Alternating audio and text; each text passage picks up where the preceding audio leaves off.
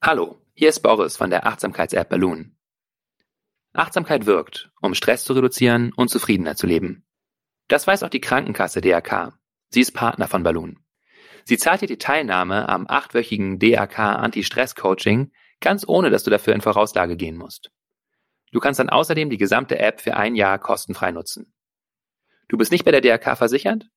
Dann überprüfe, wie viel deine Krankenkasse erstattet. Geh dazu auf www.balloonapp.de slash Krankenkasse.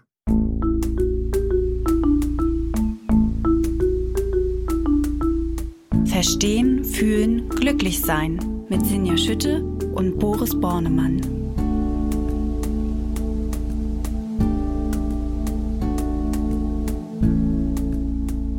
Hallo und herzlich willkommen bei Verstehen, fühlen, glücklich sein, der Achtsamkeitspodcast.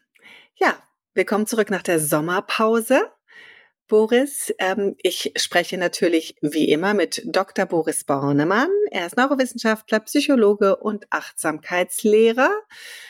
Nach der Sommerpause habe ich schon fast vergessen, mit wem ich immer spreche und wie ich anfange, Boris. Hallo erstmal. Hallo Sinja, und ich darf uns alle daran erinnern, dass äh, diese wunderbare Stimme, die eben schon zu hören war, ja, zu Sinja Schütte gehört. Und Sinja Schütte ist die Chefredakteurin der Achtsamkeitszeitschrift Flow. Ja, und wir haben heute ein ganz schönes Thema mitgebracht, nämlich das Thema Entspannung. Vielleicht bin ich auch ein bisschen zu entspannt gewesen. Also Entspannung, warum sie so kostbar ist und wie wir sie fördern können für uns. Boris, bist du denn entspannt gerade? Ja, also in einer positiv wachen Weise entspannt. Ich freue mich hier immer auf unsere Gespräche. Ich versuche natürlich auch wach zu sein dabei. Ähm, also nicht so schlaffi-mäßig entspannt, aber doch recht gelassen. Wir machen das hier nicht zum ersten Mal. Insofern bin ich jetzt auch nicht äh, ganz furchtbar aufgeregt. Wie geht's dir? Ja, ich bin auch eigentlich ganz entspannt. Ich komme gerade aus dem Urlaub zurück und da ist man ja schon ein Stück entspannter, als man vielleicht sonst immer so war. Wobei, ist jetzt auch schon wieder eine gute Woche her. Und man ist ja auch gleich immer wieder schnell in seinem Trott. Also insofern finde ich das total spannendes Thema, das wir jetzt haben, weil ich mich natürlich häufig frage, wie schaffe ich es eigentlich, diese Entspanntheit, die ich im Urlaub habe, vielleicht auch in meinen Alltag rüber zu hieven oder äh, zu erhalten im Alltag.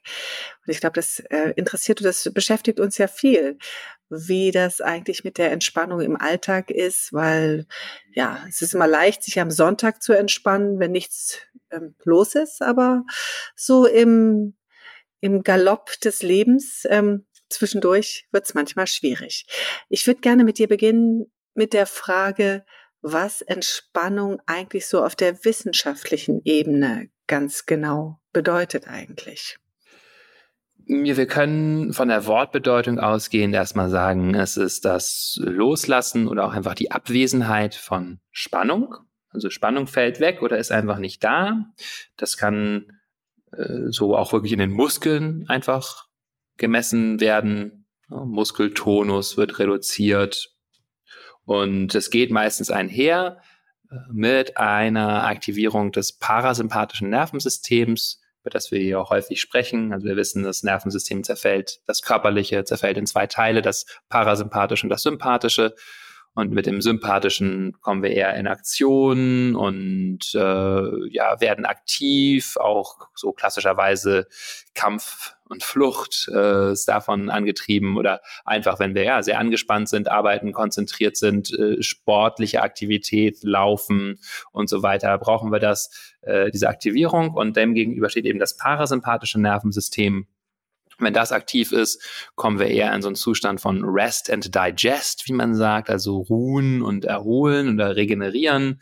Also Muskeltonus fällt ab, die Gefäße erweitern sich, das Blut geht eher in die Organe, der Herzschlag verlangsamt sich und so weiter.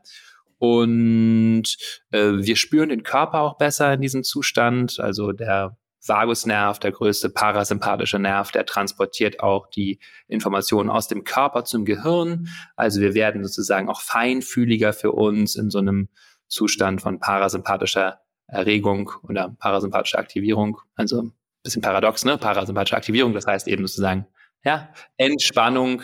So, ich glaube, das ist so die, die äh, beste wissenschaftliche Annäherung erstmal zu sagen. Das ist ein Zustand von parasympathischer Nervenaktivität. Es klingt ganz, also du hast so ganz viele sehr positive Stichworte gebracht, was weiß ich, Verlangsamung von, von Atmung, Blutdruck fällt und, und, und. Also ich ahne, warum das so wichtig für unseren Körper ist und trotzdem nochmal die Frage, was genau macht Entspannung so essentiell für uns als Menschen? Es ist eine Möglichkeit, sich zu erholen erstmal. Das ist vielleicht ja auch noch ein wichtiges ähm, Geschwisterwort sozusagen, was wir hier mit ansprechen können. Also äh, Erholung im Sinne von, wir haben Anspannung in unserem Leben, wir müssen mal aktiv sein, rumrennen, viel denken, haben vielleicht auch mal hohe Cortisolspiegel, also Stressspiegel. Und um da rauszukommen, um uns davon also zu regenerieren, da brauchen wir Entspannung, da brauchen wir diesen Zustand, in dem dem Körper signalisiert wird, so jetzt musst du nichts machen, jetzt kannst du einfach rumliegen, dich um deine Erholung kümmern, im Schlaf zum Beispiel oder eben in anderen äh, entspannten Zuständen. Das heißt, wir wissen, dass das Ausmaß, zu dem wir uns so entspannen können, auch mit körperlicher Gesundheit einhergeht oder andersrum erhöhte Cortisolspiegel also so Stresshormonspiegel dauerhaft, die gehen einher zum Beispiel mit ja, Rissen in der Haut, die dann entstehen. Im, äh, noch nicht ganz so schlimmen Falle Stresspickel einfach zum Beispiel, ja, die sind auch davon bedingt. Äh, Dysregulation des Immunsystems, das nicht darauf ausgelegt ist, so lange in so einer Belastungssituation zu sein äh, neurotoxischen Effekten, also auch wir werden ein bisschen verwirrt, der Hippocampus äh, schrumpft ein bisschen, solche Geschichten passieren bei hohen Stressleveln, also das sind körperliche Effekte, wo wir einfach Erholung brauchen. Und auch auf der psychischen Ebene gibt es einige Studien, die zeigen, dass zum Beispiel ähm, bei Depressionen häufig Phasen chronischen oder akuten Stresses vorausgehen, zeigt zum Beispiel so eine kalifornische Studie von 2009. Das heißt, ja, unsere psychische Gesundheit hängt auch davon ab, dass wir eben nicht immer gestresst sind, sondern uns erholen können, entspannen können. Und vielleicht zu guter Letzt können wir noch sagen, ganz per se ist Entspannung einfach etwas, was uns, wo es uns gut geht. Ähm, also wir können uns klar machen, dass vermutlich in äh, nahezu allen Zuständen, in denen wir so glücklich und zufrieden sind, und darum geht's hier bei uns auch immer im Podcast, ne, sehr zentral, dass es da auch einen Aspekt von Entspannung gibt im Sinne von parasympathischer Aktivität. Also wenn wir zum Beispiel so ruhen oder wohlig schlummern oder rumliegen, klar, dann sind wir da drin. Aber auch wenn wir mit anderen Menschen schmusen und uns verbinden, der, oder auch Sex haben, das ist auch sehr stark vom parasympathischen Nervensystem bestimmt. Spielen ist ganz wichtig, dass wir da dieses Sicherheitsgefühl haben, Entspannung, Gespräche, soziale Interaktionen leben davon, dass ähm, wir uns wirklich da fallen lassen können, uns verbinden können. Und selbst sportliche Aktivität, die ich ja eben schon genannt habe, als ein Fall, wo wir eigentlich sympathische Aktivität vorlegen haben, äh, ist im Idealfall doch sehr stark auch vom Parasympathikus äh, mitbestimmt. Das heißt, wir sind ja nicht wirklich auf der Flucht, wenn wir joggen gehen, sondern wir machen das hoffentlich in einer auf eine Art und Weise, äh, wo wir auch Entspannung ein bisschen bei erleben, den Körper spüren oder wenn wir tanzen gehen oder sonstige Formen von Bewegung, dann ist das auch etwas, wo ähm, ja, wenn wir das machen mit Freude, ist das auch davon bestimmt, dass es, dass der, dass der ganze Körper in so einer äh, wachen Entspannung ist. Da haben wir dann eine Parallelität von parasympathischer und sympathischer Aktivierung. Aber wach und entspannt, ja, ganz wunderbarer Zustand. Also ich verstehe sehr gut, was für eine Bedeutung das hat. Ähm, dass es uns glücklich macht, habe ich jetzt einfach auch nochmal mitgenommen.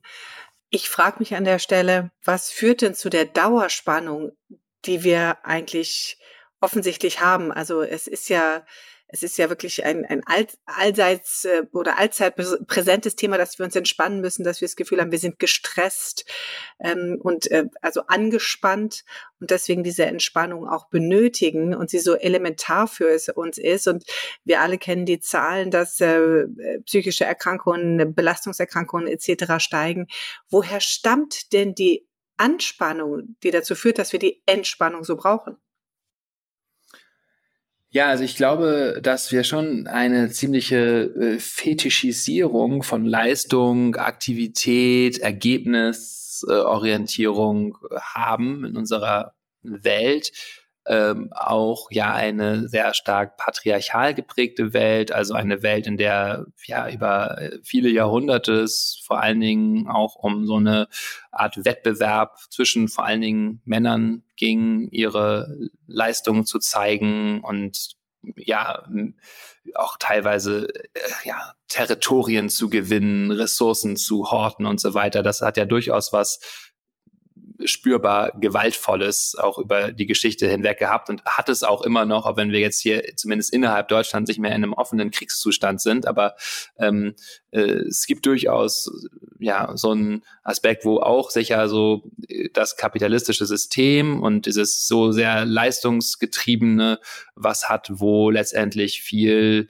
ja mh, mm, äh, Angst häufig hintersteckt und äh, wo es aber ganz stark um etwas tun geht und nicht so sehr darum, äh, nichts zu tun. Das wird sozusagen nicht so wertgeschätzt, sondern ist vielleicht höchstens so der notwendige Zwischenschritt, äh, damit man dann danach wieder etwas tun kann. Mhm. Und diese Konditionierung, dieser Blick aufs Leben, der ist natürlich auch, wenn man sich Tiere anguckt, wie die so leben, eigentlich ganz schön komisch. Ja, also die meisten Tiere, die liegen auch mal viel rum, ja, oder äh, sind jetzt nicht immer so auf, auf High Speed sozusagen. Und wir könnten uns ja vorstellen, das machen wir jetzt auch, wenn wir so einen gewissen Wohlstand erreicht haben. Was machen wir nicht, sondern wir rennen immer irgendwie weiter. Und das hat durchaus auch wirklich kulturelle Gründe. So ein kürzlich erschienenes Buch von äh, Trisha Hersey, das heißt Arrest is Resistance, a Manifesto. Also äh, man kann das vielleicht auch als politischen Akt verstehen, äh, sich genau dem eher nochmal zuzuwenden und zu sagen, ich versuche da mich ein bisschen mehr von frei zu machen, von diesem Diktat des Machen, Machen, Machens. Und wenn ich mich mal im Büro nachmittags hinlege und die Kollegen irgendwie erstaunt sind, dann kann ich vielleicht auch sagen, für mich selbst, du, das würde euch vielleicht eigentlich auch ganz gut tun. Ich mache das hier auch als kleinen äh, ja, politisches Signal, was ich hier setze, sozusagen. Ja, ist ganz interessant, weil alles, was du angesprochen hast, ist ja ähm, quasi, damit füllen wir Seiten ähm, in Magazinen, in Frauenmagazinen und natürlich auch wir bei Flow reden da permanent drüber, wie ähm, diese Leistungsgesellschaft natürlich auch uns ähm, immer wieder antreibt und gerade Frauen eigentlich so diesen Erledigungszwang haben und äh, man sich selbst nicht gestattet, auch äh, einfach einen ruhigen Moment zu haben, einfach mal da zu sitzen, Langeweile zu haben, all diese mhm. Themen. Das ist ja praktisch äh, das Thema ähm, Anspannung, Leistungsorientierung, immer was zu tun haben, immer was erledigen, von der anderen Seite gespiegelt. Ne? Ja, also insofern hat ja unser heutiges Thema auch eine politische Dimension. Die werden wir heute, dafür brauchen wir, glaube ich, noch mal eine Extrasendung dann. Heute wollen wir das ja ein bisschen äh, runterbrechen auf die, auf die persönliche Ebene. Deswegen wäre jetzt auch für mich die Frage, Du hast gerade gesagt, woher die, sage ich jetzt mal, die Anspannung im System begründet liegt. Du hast erzählt, warum es für uns so wichtig ist und was es für uns bedeutet, entspannt zu sein. Also die Frage ist, wie kann ich es für mich persönlich runterbrechen? Was bedeutet es für mich eigentlich ganz persönlich, mehr Entspannung zu suchen? Und wie komme ich da auch hin natürlich? Wie, wie werde ja. ich entspannter? Mhm. Ja, also da äh, zu dem letzten Punkt, da habe ich natürlich äh, einige Wege mitgebracht, die wir uns mal anschauen können. Für mich persönlich heißt es eben, wie schon angedeutet, glaube ich, dass ich weiß, ich tue das nicht nur für mich selbst, ähm, sondern es ist auch, auch durchaus eine gesellschaftliche Dimension. Ich glaube, das kann ja noch mal ein bisschen motivieren und sich wirklich bewusst machen, das ist jetzt nicht, ich schlaff hier irgendwie so ab und mach jetzt irgendwie mal was, was niemand anderem was nützt, sondern das kann wirklich abstrahlen. Ich glaube, das kann einen wirklich motivieren, auch zu sagen, es ist, ich bin Teil einer Bewegung, wenn ich, wenn ich auf meine Entspannung achte. Das heißt aber auch äh, gleichzeitig äh, so, dass ich mitfühlend mit mir sein sollte, wenn ich immer wieder in diese Falle gerate, dass ich mir das gar nicht gestatte, dass ich doch ein schlechtes Gewissen habe, wenn ich mich hinlege oder kürzer trete oder weniger arbeite. Also äh, da ist auch wieder die Praxis von Mitgefühl, Freundlichkeit, Verständnis, glaube ich, eine ganz wichtige, dass wir sozusagen uns klar machen, wir haben das ganz, ganz tief einbeschrieben bekommen und äh, ja, brauchen da wirklich viel Freundlichkeit und Mitgefühl mit uns, um uns überhaupt erstmal zu gestatten, das ist gut. Und ich weiß, es gibt eine Stimme in mir, die sagt, das ist ganz schlecht. Und damit das sozusagen da, darauf auch vorbereitet zu sein. Ich glaube, das ist ganz, ganz wichtig, dass, ähm, ja, wir sozusagen auch die Widerstände anerkennen, die wir gegen unsere eigene Entspannung haben. Weil wir dann denken, was auch immer, wir fallen hinten runter oder ich bin faul und dann haben wir irgendwelche Stimmen von Eltern oder LehrerInnen internalisiert, die uns das gesagt haben oder sehen diese ganzen super leistungsfähigen Menschen auf äh, den diversen Social Media Kanälen und denken jetzt, ähm, ja, ich, ich muss auch noch mehr und noch höher, schneller weiter. Ja, und da zu wissen, oh, vielleicht auch nicht. Genau, also Selbstmitgefühl und für sich selber das eben einmal stark verinnerlichen. Also da starten wir jetzt mal mhm. ähm, auf der psychologischen Ebene, sage ich mal. Und was, was wären denn die, die wichtigsten ersten Schritte, auf die ich achten muss ähm, oder auch, auch Methodiken vielleicht, wie ich diese Entspannung in in meinen Alltag integriere, beziehungsweise wie ich entspannter werde. Welche Komponenten machen es dann aus? Ich nehme an, sowas wie Schlaf ist elementar dabei, oder? Genau, also Schlaf ist natürlich so unser von der Natur schon wirklich sehr, sehr tief einbeschriebenes Erholungsprogramm. Wir schlafen, alle Tiere schlafen, also das ist wirklich ganz zentral, dass wir so uns diese Zeit auch nehmen der gerät ja auch zunehmend unter die Räder, der Schlaf, aus verschiedene Räder, dass wir uns selber gar nicht mehr zugestehen, so viel zu schlafen oder dass wir einfach nicht mehr so gut schlafen, weil wir eben so aktiviert sind. Also Stichwort blaues Licht, abends Handy und so, ne? Ja, genau, das können wir es gut zu vermeiden und eben die Aktivität abends ein bisschen runterzufahren und von vornherein darauf zu achten, dass wir so uns genügend Schlaf gönnen. 68 Prozent der Menschen haben ein Schlafbedürfnis zwischen sieben und neun Stunden, also so rund, rund um acht äh, Stunden. Äh, das vielleicht, kann man es für uns selber äh, ein bisschen rausfinden, wann fühlen wir uns wirklich erholt. Aber von so einer Zahl können wir erstmal ausgehen, ungefähr.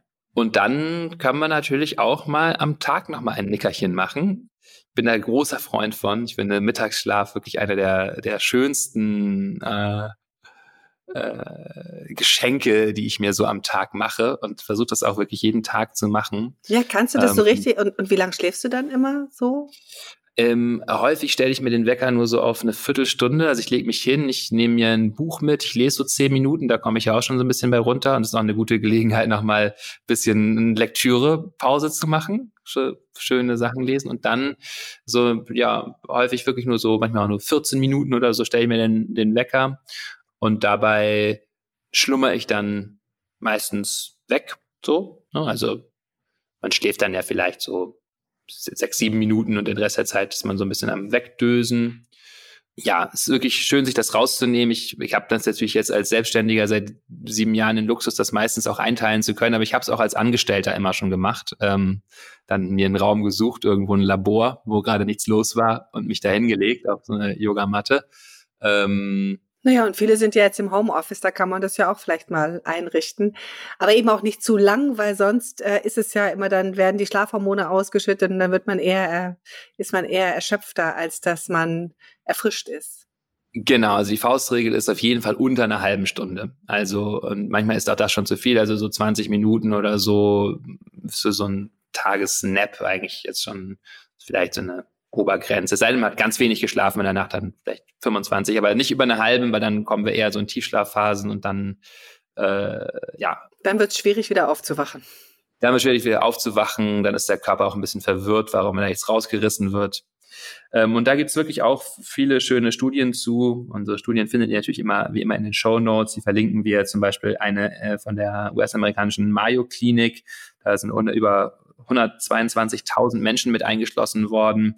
Und ähm, zeigt, dass äh, dieses Snapping den Blutdruck senkt. Also mh, wirklich körperliche Effekte hat. Eine französische Meta-Analyse von 2021 zeigt die Effekte auch auf die kognitive Leistungsfähigkeit. Da sind wir natürlich jetzt schon wieder so ein bisschen im Leistungsbereich, aber ähm, es ist wirklich so, man ist danach einfach erfrischter und kann äh, wieder auch äh, wirklich ein bisschen zielgerichteter arbeiten. Das macht es ja für einen selber auch angenehmer. Es zeigt sich, dass sich insbesondere Effekte auf die Alertness zeigen. Also wir können eigentlich direkt übersetzen Wachheit, also zum Beispiel Reaktionsfähigkeiten, man hat bisschen weniger so Mind-Wandering. Ähm, also äh, das ist für uns selber auch einfach wirklich angenehmer, weil wir uns besser fühlen und wacher sind, als wenn wir uns so durch die schweren Nachmittagsstunden durchquälen. So, also man tut sich wirklich auch was Gutes, den Tag da sozusagen einmal noch in zwei Hälften zu teilen und in der Mitte so ein ach, schönes Erholungspäuschen einzulegen. Also schlafen klingt erstmal richtig gut. Das können wir auch alle normalerweise äh, relativ gut. Gibt es denn aber auch Methoden, die mir helfen können, mich kognitiv zu entspannen oder nicht nur kognitiv, sondern auch physisch? Ja, also ähm, es kann sich auch lohnen, ein Entspannungsverfahren zu lernen, also zum Beispiel progressive Muskelrelaxation oder autogenes Training. Das sind so die zwei Klassiker, zu denen es auch sehr gute empirische Evidenz gibt. Ähm, verschiedene Meta-Analysen auch wieder in den Show Notes wieder dazu. Also sind effektive Verfahren, um Stress und Anspannung zu reduzieren. Auch tatsächlich äh, bei Angst und Depressivität können die helfen, weil man einfach ein bisschen aus dieser Anspannung rauskommt. Das ist immer gut, ganz grob, was ist das? Für die, die es nicht so kennen, autogenes Training funktioniert über Autosuggestionen vor allen Dingen, also sowas wie rechter Arm, schwer und warm. Und dann, ja, also stellt man sich das vor und die Stirn ist kühl und du bist ganz entspannt und, und tatsächlich führt es auch zur Entspannung. Und das ist so eine erprobte Methode, progressive Mu Muskelrelaxation ist, dass man Phasen von starker Anspannung mit Entspannung abwechselt. Also man spannt dann die Muskelregion so für vier Sekunden oder so recht intensiv an und dann lässt man sie los. Das hilft uns auch zu lokalisieren. Was ist da eigentlich? Wo ist der Muskel, den ich entspannen möchte? Und dann spüre ich ihn, dann kann ich den loslassen. Funktioniert eben auch sehr gut. Ja, ist auch ein mögliches Entspannungsverfahren, was ich lernen kann. Und ja, was ich dann so, äh, was ich das, das kann ich dann zum Beispiel so eine Viertelstunde machen oder so 20 Minuten und dann kann ich es auch zwischendurch immer mal wieder so ein bisschen einsetzen vielleicht. Also ich wollte gerade sagen, das sind ja auch so zwei äh, Verfahren, sag ich mal, die sind auch relativ bürotauglich. Äh, wenn man mal so ein bisschen mhm. davon ausgeht, die kann man ja fast überall machen. Man braucht eigentlich eine Matte und kann sich irgendwie auf den Boden legen oder auf dem Sofa. Und äh, das funktioniert ja schon auch ganz gut. Wie ist es denn mit der Meditation? Die ist doch ähm, auch äußerst geeignet, sich zu entspannen oder eventuell auch nicht, weiß ich nicht gerade. Ja, also ähm, genau, Meditation wird, sagen wir mal, von den etwas kundigeren Personen. Äh, ist ja nicht klassische Entspannung, ne? Genau. Genau, nicht eben als klassisches Entspannungsverfahren verstanden. Also äh, Sinja hat natürlich auch schon suggestiv gefragt im Wissen, dass, dass, dass, äh, äh, dass man das eben vermuten könnte, so von außen. Äh, und tatsächlich gibt es Studien, also zum Beispiel gibt es auch eine italienische Meta-Analyse, die die Effekte von verschiedenen Entspannungsverfahren auf die Reduktion von Ängstlichkeit sich anguckt und findet da deutlich größere Effekte noch von Meditation als von autogenem Training und äh, progressiver Muskelrelaxation. Mm, Meditation kann deswegen manchmal oder so als langfristige Lebenshilfe noch umfassender wirksam sein, weil es eine Möglichkeit ist, eine Art wache Entspannung zu kultivieren, die uns dann im ganzen restlichen Tag auch noch mehr zur Verfügung steht. Also eine grundsätzliche Art und Weise, mit uns umzugehen, zu kultivieren, die entspannt und freundlich und zugewandt ist. Wir alle wissen, dass wenn wir Meditation, ja, wenn wir meditieren, dass wir dann manchmal auch in schwierige Zustände reinkommen können auch und angespannt sind und da schwierige Gefühle antreffen und dann lernen, uns denen liebevoll zuzuwenden und uns sozusagen ein bisschen in die Anspannung hinein zu entspannen, so paradox das klingt. Aber deswegen wird Meditation da auch nicht immer so als Entspannungsverfahren äh, rubriziert, weil es eben eher ein Weg ist, sich mit den eigenen Gefühlen, Gedanken, dem eigenen Innenleben auseinanderzusetzen.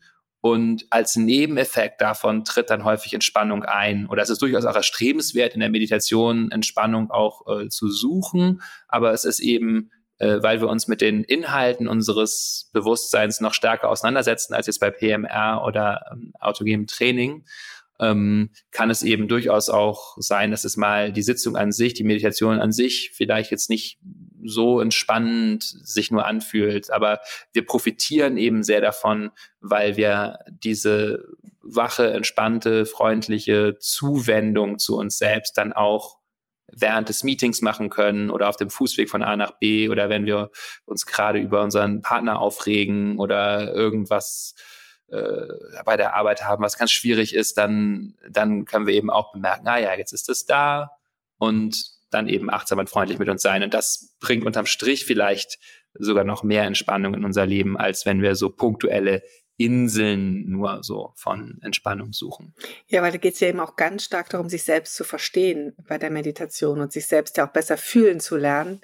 Ähm, ja. Du hast mir gerade in einem der wunderbaren Meditationen in der Balloon-App erzählt, dass ähm, Menschen, die regelmäßig meditieren, lernen, ihren Herzschlag zu zählen. Also insofern, das ist ja wirklich äh, auch mal, um zu verdeutlichen, wie sehr man ja dann auch lernt, wirklich auf, äh, auf den eigenen Körper zu hören und zu lernen, eben auch vielleicht zu spüren, wenn er gestresst ist ne? und angespannt. Wir sind jetzt so ein bisschen jetzt schon in den, also kommen ein bisschen weg von den klassischen Entspannungsmethoden, äh, in dem, was so ein bisschen peripher da ist. Ähm, und ich weiß, dass du auch noch ein paar andere Ideen mitgebracht hast, äh, was gut helfen kann, um Spannung loszulassen, um also auch psychische Spannung loszulassen. Ja, genau. Und ist erstmal sportliche Aktivität einfach ein sehr guter Weg, ähm, weil wir beim Sport Cortisol abbauen, also Stress abbauen, Aktivierung abbauen, die entsteht ja meistens in unserem Leben eher aus psychischen Gründen. Wir regen uns über irgendwas auf oder wir haben Angst vor irgendetwas, wir sind unsicher, äh, erregt, wir sind ähm, ja in einem Zustand, der eher sympathisch dominiert ist. Und wenn wir jetzt einmal aber auch da den Sympathikus ordentlich hochfahren, während wir joggen gehen und eben so richtig aktiv werden, dann ähm, kanalisiert sich das, was da so an Hormonen in uns aufgebaut ist, sozusagen in diese sportliche Aktivität. Es wird dann abgebaut und wir können danach äh, Entspannung erleben, weil eben weniger Stresshormone da sind. Und hat sozusagen auch vielleicht ein bisschen ähnlichen Effekt wie, wie PMR. Ja, wir gehen erstmal in die Anspannung, um dann danach auch loslassen zu können, leichter. Wenn die Muskeln richtig schön durchgewalkt sind, dann kann man danach auch leichter einfach mal loslassen. Ist nicht so hibbelig sozusagen, zum Beispiel. Und ähm, es hat auch ein bisschen was damit zu tun, dass wir uns äh, gekräftigt fühlen, dass wir Selbstwirksamkeit erleben beim Sport. Also wir fühlen uns generell irgendwie kompetenter, wenn wir uns bewegen können und auch das kann uns ein Gefühl geben von einer größeren Sicherheit, äh, größerem Wohlgefühl in unserem eigenen Körper. Und das trägt dann wiederum auch dazu bei, dass wir uns tagsüber entspannter fühlen. Das ist jetzt erstmal so, äh, sag ich mal, das Körperliche. Da bauen wir wirklich Stresshormone ab. Aber du sagtest ja auch gerade, hat auch psychische oder seelische ähm, ähm, Möglichkeiten wir empfehlen bei Flow ja auch häufiger mal so dieses, sich die Dinge von der Seele zu schreiben. Ist das auch eine Möglichkeit, ähm, Entspannung zu erlangen? Ja, also auf jeden Fall ist es wichtig, dass wir über die emotionale Komponente auch reden von Entspannung. Also häufig sind wir ja auch angespannt durch einfach Gefühle, die da die ganze Zeit äh, in uns arbeiten und die mal angeschaut werden wollen. Und da ist es also super, wenn wir dem Raum verschaffen durch ein gutes Gespräch, zum Beispiel mit einer lieben Freundin oder einem anderen lieben Menschen, äh, möglicherweise auch im Rahmen von therapeutischen Angeboten oder eben vielleicht auch beim Schreiben. Da gibt's auf jeden Fall auch ermutigende Befunde. Es gibt auch ein paar also zum Beispiel, habe ich gerade so eine große äh, deutsche Meta-Analyse gelesen, die bei depressiven Symptomen da äh, keine äh, langfristigen Effekte findet. Aber es sind natürlich dann auch noch stärkere Fälle vielleicht. Wobei es da auch so war, dass wenn die Leute richtig lange geschrieben haben, dass es dann vielleicht auch schon wieder was gebracht hat. Also es ist, äh, man muss selber so ein bisschen ein Gefühl äh, haben. Aber für viele Menschen ich würde mich da auch einschließen, ist es häufig hilfreich, so äh, einfach mal ein paar Dinge zu Papier zu bringen. Ja? Das Papier ist wie so eine, wie so eine nette Partnerin, das Papier ist geduldig sozusagen. Das Papier ist geduldig, ne? Ja, es hört ja. zu. Und ich meine, ich glaube, jeder kennt das auch, wenn, wenn also ich, ich mache das häufig, wenn ich abends, also wenn ich so einen ganzen Tag auf irgendein Problem rumkaue, dass ich, dass ich auch irgendwie nicht loswerde, wo ich einfach keine Lösung finde, dass ja. ich zumindest abends das einmal aufschreibe und wenn es nur fünf Sätze sind, ich habe dann wirklich das Gefühl, jetzt kann ich ins, ich habe das irgendwie da abgeladen und da, da kann es einfach mal parken für die Nacht. Und ganz häufig merke ich dann auch, dass es natürlich das Gehirn im, im Nachhinein über Nacht sogar aufräumt und mir Lösungen Lösungen aufzeigt. Aber zumindest ja. das Gefühl, ich kann es, ich kann es loslassen. Also auch wenn ich nachts aufwache und anfange zu grübeln, weil irgendwas, es, es kennt man ja auch, es geht ja manchmal auch um so banale Sachen nach dem Motto, ich darf nicht vergessen, morgen noch die Zahnbürste einzupacken, ja. wenn ich in den Flieger steige oder so, ja. Und, ähm, und das ist, glaube ich, ganz elementar. Dann schreibe ich das einfach auf und dann hat mein Gehirn kann loslassen. Ne? Und machst du das dann mit der Hand? Schreibst du das dann per Hand auf? Ich schreibe das per Hand auf, wobei ich natürlich äh, manchmal in der Mangelung eines Stiftes auch dann das Handy nehme und es da eintippe. Ja. Aber du willst wahrscheinlich äh, darauf hinaus, dass es viel effizienter ist, wenn es mit der Hand passiert, oder? Ja, ich, äh, ich bin ehrlich gesagt nicht ganz im Bilde, was da wirklich die Studienlage zu angeht. Wenn eine Hörerin, ein Hörer das wirklich äh, mal mit wissenschaftlicher Evidenz nochmal zeigen kann, wäre ich da erfreut. Ich müsste vielleicht selber einfach mal gucken, aber es gibt da so, gibt ja Leute, die das äh, behaupten und für mich, ich habe das selber mal so und so erfahren. Ich tippe natürlich viel schneller, als ich äh, mit der Hand schreibe und dann manchmal bin ich dann geneigt, so irgendwie das eher so Stream of Consciousness mäßig schnell in den Computer einzuhacken. Das hat auch was Befriedigendes. Aber im Moment bin ich eigentlich auch eher wieder Freund des Handschriftlichen. Ich ähm, bin total Freund des Handschriftlichen. Ja. Und die gibt's auch, die Studien. Ich kann sie natürlich jetzt gerade nicht benennen aus dem FF heraus, aber dass äh, das Gehirn sich die Dinge besser merken kann, wenn es handschriftlich so ja. ähm, das niedergeschrieben hat oder wenn du etwas handschriftlich niederschreibst. Das hat was mit der Geschwindigkeit auch der, der Information ja. zu tun. Ähm, und der Einprägsamkeit. Also, und ich, ich nehme auch immer noch in Konferenzen oder irgendwas wirklich Papier und Stift mit. Ich habe so ein Buch und darin schreibe ich es auf und dann kann ich es mir merken.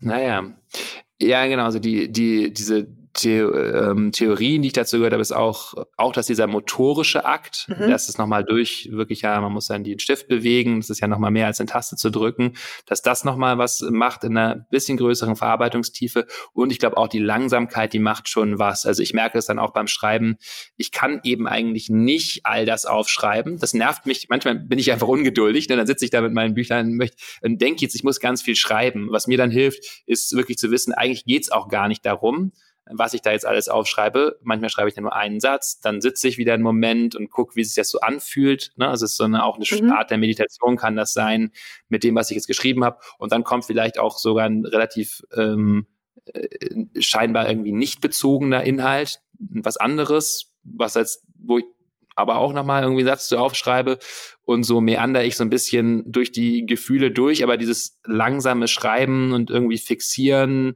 quasi mitteilen, es hat, es hat einen Effekt. Also äh, ich ja, finde das, also das, es geht ja heute um Entspannung, aber ich finde, das ist ein ja. super spannendes Thema. Das nehmen wir jetzt gleich mal hier mit und ja. ähm, machen uns eine Notiz, dass wir mal über das Thema Schreiben vielleicht auch sprechen hier ähm, im Podcast.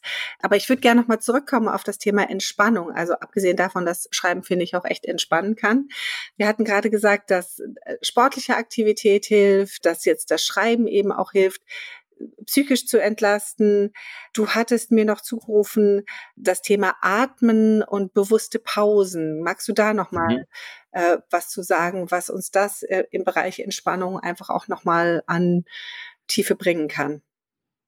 Ja, also Pausen haben wir auch schon häufiger mal erwähnt, glaube ich, finde ich so ein ja, sehr, sehr guten Weg, um auch Achtsamkeit in den Alltag zu bringen und eben auch Entspannung und Loslassen. Also, dass wir so Mini-Meditationen einbauen, wenn wir gerade mit einer Tätigkeit fertig sind, ähm, einem Arbeitsschritt oder von A nach B gehen und uns auf den Weg machen oder so an Zäsuren, denken wir häufig einfach dran, zu merken, ah, was ist eigentlich los? Also mal alles loszulassen, kurzen Moment zu stehen, den Körper zu spüren, zu bemerken, was passiert eigentlich gerade und dann vielleicht eine wohlwollende Intention zu setzen für den kommenden, für die kommenden Augenblicke oder die kommende Phase. Aber so dieses Loslassen und mal einchecken mit sich, das ist ja häufig ganz, ein ganz kurzer Moment nur, aber es bringt sehr viel, weil wir eben einmal diesen,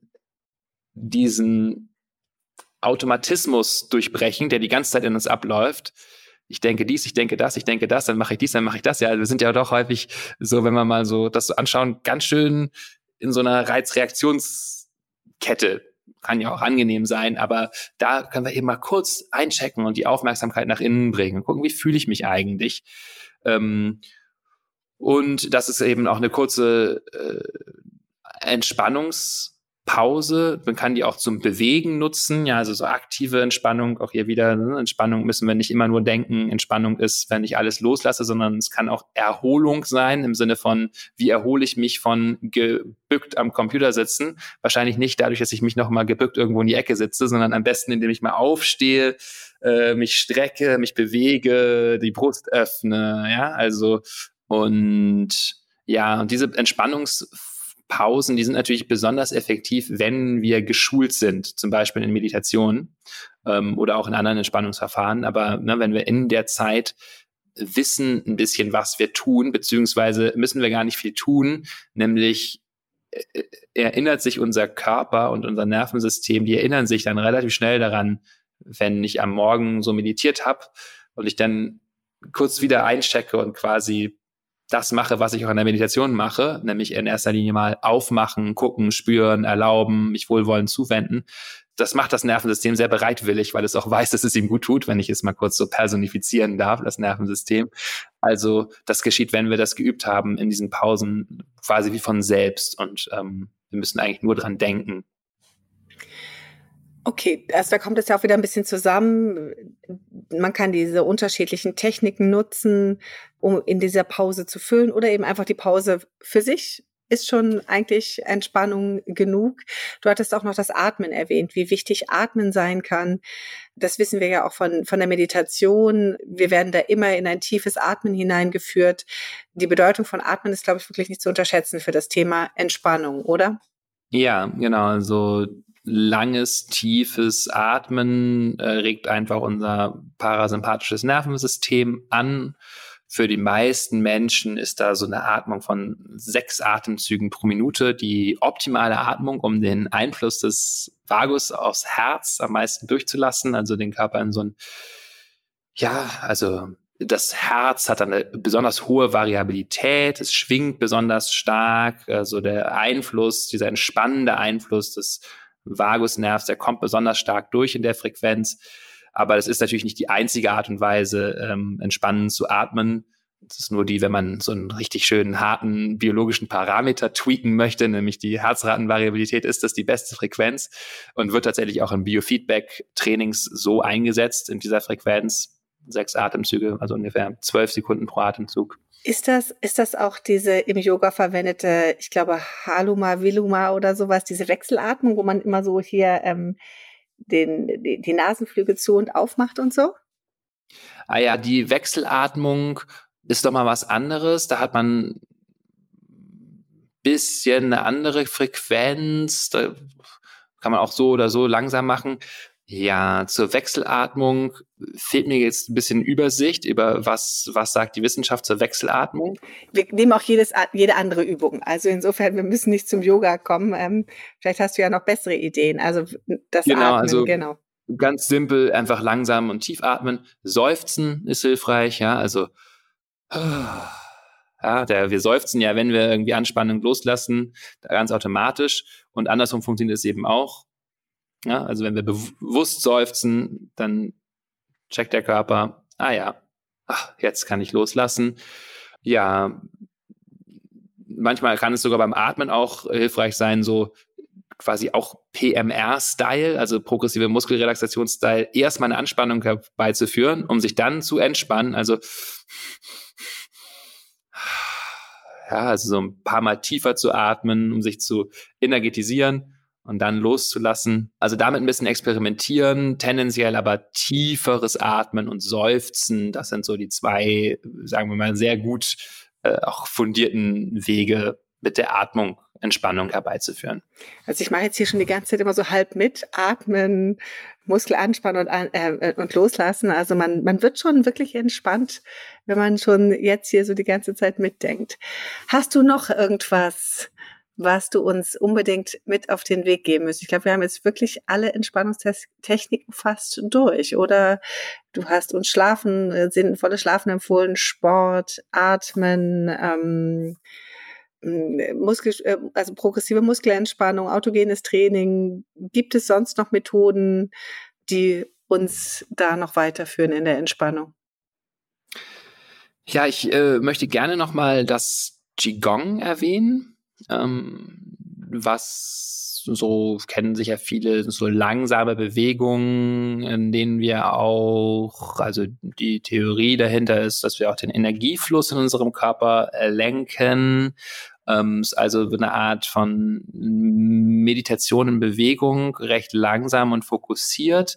Ich bin Freund auch davon, weil es so eine sehr schöne Verbindung schafft zwischen Geist und Körper. Also ich kann, wenn ich das auch gerade vor der Meditation noch ein paar Minuten mache, merke ich auch während der Meditation, wie ich diese Phänomene von, ah, hier kommt ein Gedanke, stärker als energetische Drift in meinem Körper wahrnehme, weil ich sozusagen vorher meine Aufmerksamkeit so ein bisschen dafür schule, wie ja, wie fühlt sich mein Körper an, merke ich dann eher so quasi wie, fast wie das Blut oder die Energie, kann man schon fast eher sagen, eben in den Kopf schießt. Und äh, ja, also das ist äh, auch vor der Meditation ganz schön, aber kann eben auch zwischendurch ähm, oder so morgens oder zwischendurch eine gute Möglichkeit sein, mal zu stehen, sich zu fokussieren, in Entspannung reinzukommen.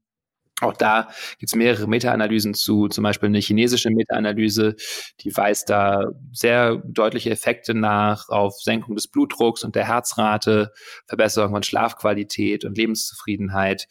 Also äh, ja, ist mittlerweile wirklich auch gut untersucht und eine, eine schöne Methode, um vielleicht so eine Zwischenform, ja, wenn man sagt, es ist vielleicht jetzt zu viel, eine Runde joggen zu gehen, um den, die Spannung loszulassen, aber jetzt nochmal sitzen möchte ich jetzt auch nicht. Ist ja auch wirklich nachvollziehbar, ja, wenn man den ganzen Tag sitzt, will man vielleicht auch eher mal was im Liegen oder vielleicht eben auch im Stehen in Bewegung machen dann kann man sehr gut auch auf solche Übungen zurückgreifen. Hast du noch einen Tipp, wie man die am besten erlernen kann? Gibt es irgendwelche YouTube-Channels, die du empfehlen kannst oder können wir die in die Show Notes mit reinpacken?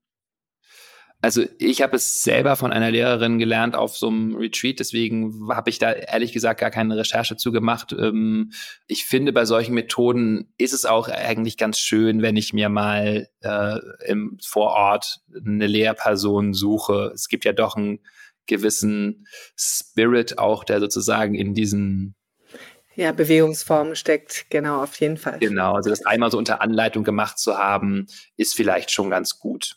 Und damit sage ich nicht, dass es nicht vielleicht auch tolle YouTube-Kanäle gibt, aber die kenne ich nicht. Okay. ja. Gut. Haben wir noch was vergessen, Boris? Oder sind wir jetzt ganz entspannt und ähm, können wir dazu übergehen, nochmal zu überlegen, woher die Entspannung kommt? Ähm, ja, ich glaube, ein Verfahren war es das. Ein Verfahren war es das, ja. Ja, und es ist ja wirklich auch ähm, ganz schön, nochmal so sich klarzumachen, dass es wirklich viele, viele Möglichkeiten gibt, an, an Entspannung zu üben oder beziehungsweise an der eigenen Entspannung zu arbeiten. Ich fand es äh, für mich jetzt heute nochmal hilfreich, mir auch klar zu machen, woher kommt die Spannung. Das hast du, finde ich, nochmal sehr gut klar gemacht, dass wir einfach, wenn wir wenn wir immer in unserer Tretmühle sind und, in, und, und diese Leistungsgesellschaft äh, ist eben so, dass sie uns alle immer wieder antreibt, zu erledigen und zu leisten und noch mehr zu machen, dass es dann eben auch ganz schön ist, äh, sich ganz bewusst zu sagen, nee, Entspannung ist ein ganz wichtiger Teil und ähm, sich da auch zuzugestehen, sich zu entspannen. Und du hast ja sehr schön auch deutlich gemacht, warum Entspannung auch so elementar für uns ist. Es hat ja wirklich massive gesundheitliche ähm, Aspekte.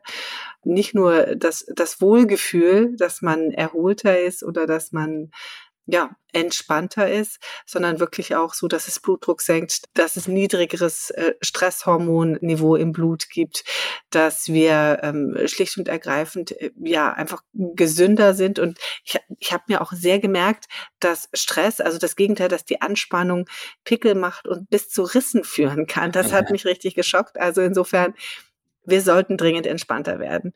Ich nehme jetzt auch nochmal mit, ähm, Schlaf ist ganz elementar. Ich wiederhole jetzt nicht alles, was wir gesagt haben, aber ich glaube, man sollte definitiv darauf hinweisen, Schlaf ist äh, ganz, ganz wichtig in dem Zusammenhang. Ähm, wir schlafen alle zu wenig, also darauf zu achten, richtig zu schlafen, ausreichend zu schlafen. Sehr schön finde ich deinen Gedanken der kleinen Mini-Pause, der Nap, äh, die ja auch äh, vielleicht der ein oder andere gerne machen würde und sich wenig zugesteht. Aber das ist ja wirklich eine gute Methode, auch wieder Frische zu tanken. Ja, und am Ende sich etwas zu suchen, sei es Sport, sei es progressive Muskelentspannung, sei es Qigong oder einfach eben nur tiefes Atmen, dass wir so etwas an die Hand kriegen, mit der man immer zwischendurch entspannen kann. Und last but not least, mein Liebstes natürlich die Meditation, die zwar nicht zur klassischen Entspannungstechnik gehört, aber uns immer wieder verbindet mit unserem Körper, in den Moment holt und dadurch Entspannung langfristig möglich macht. Ja, genau. Danke. Danke für diese Zusammenfassung.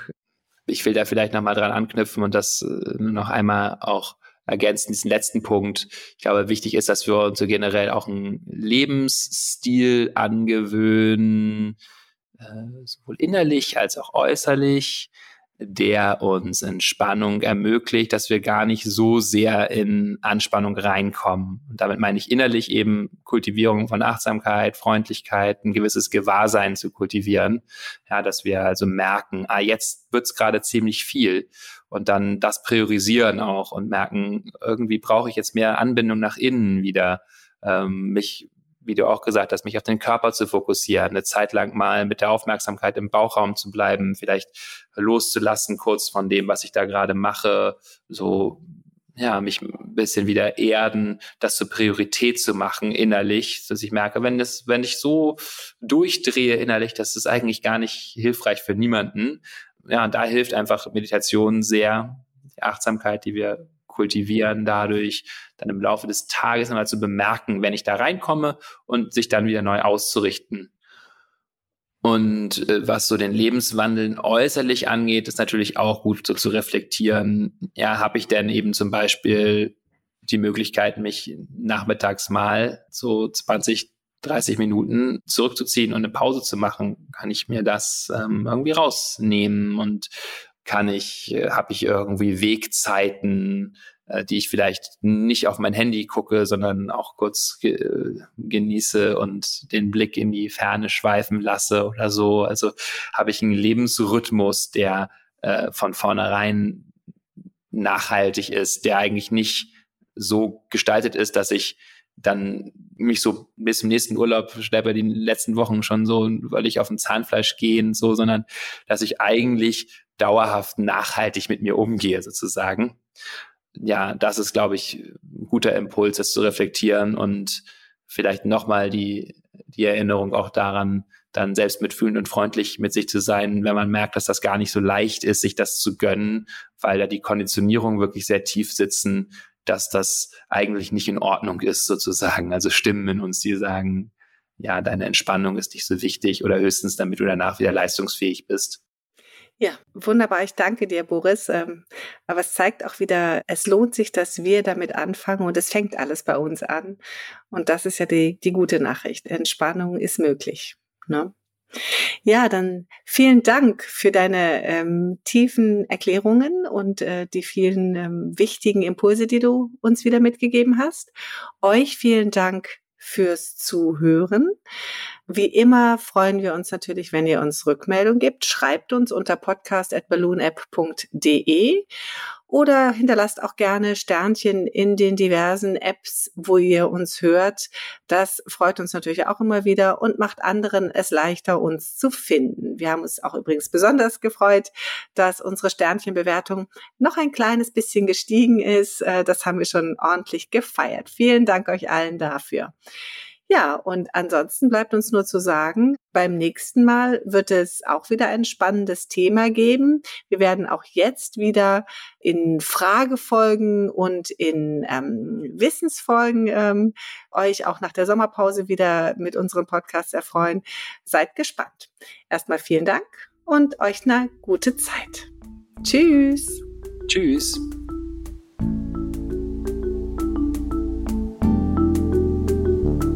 Das war Verstehen, Fühlen, Glücklich Sein, der Achtsamkeitspodcast.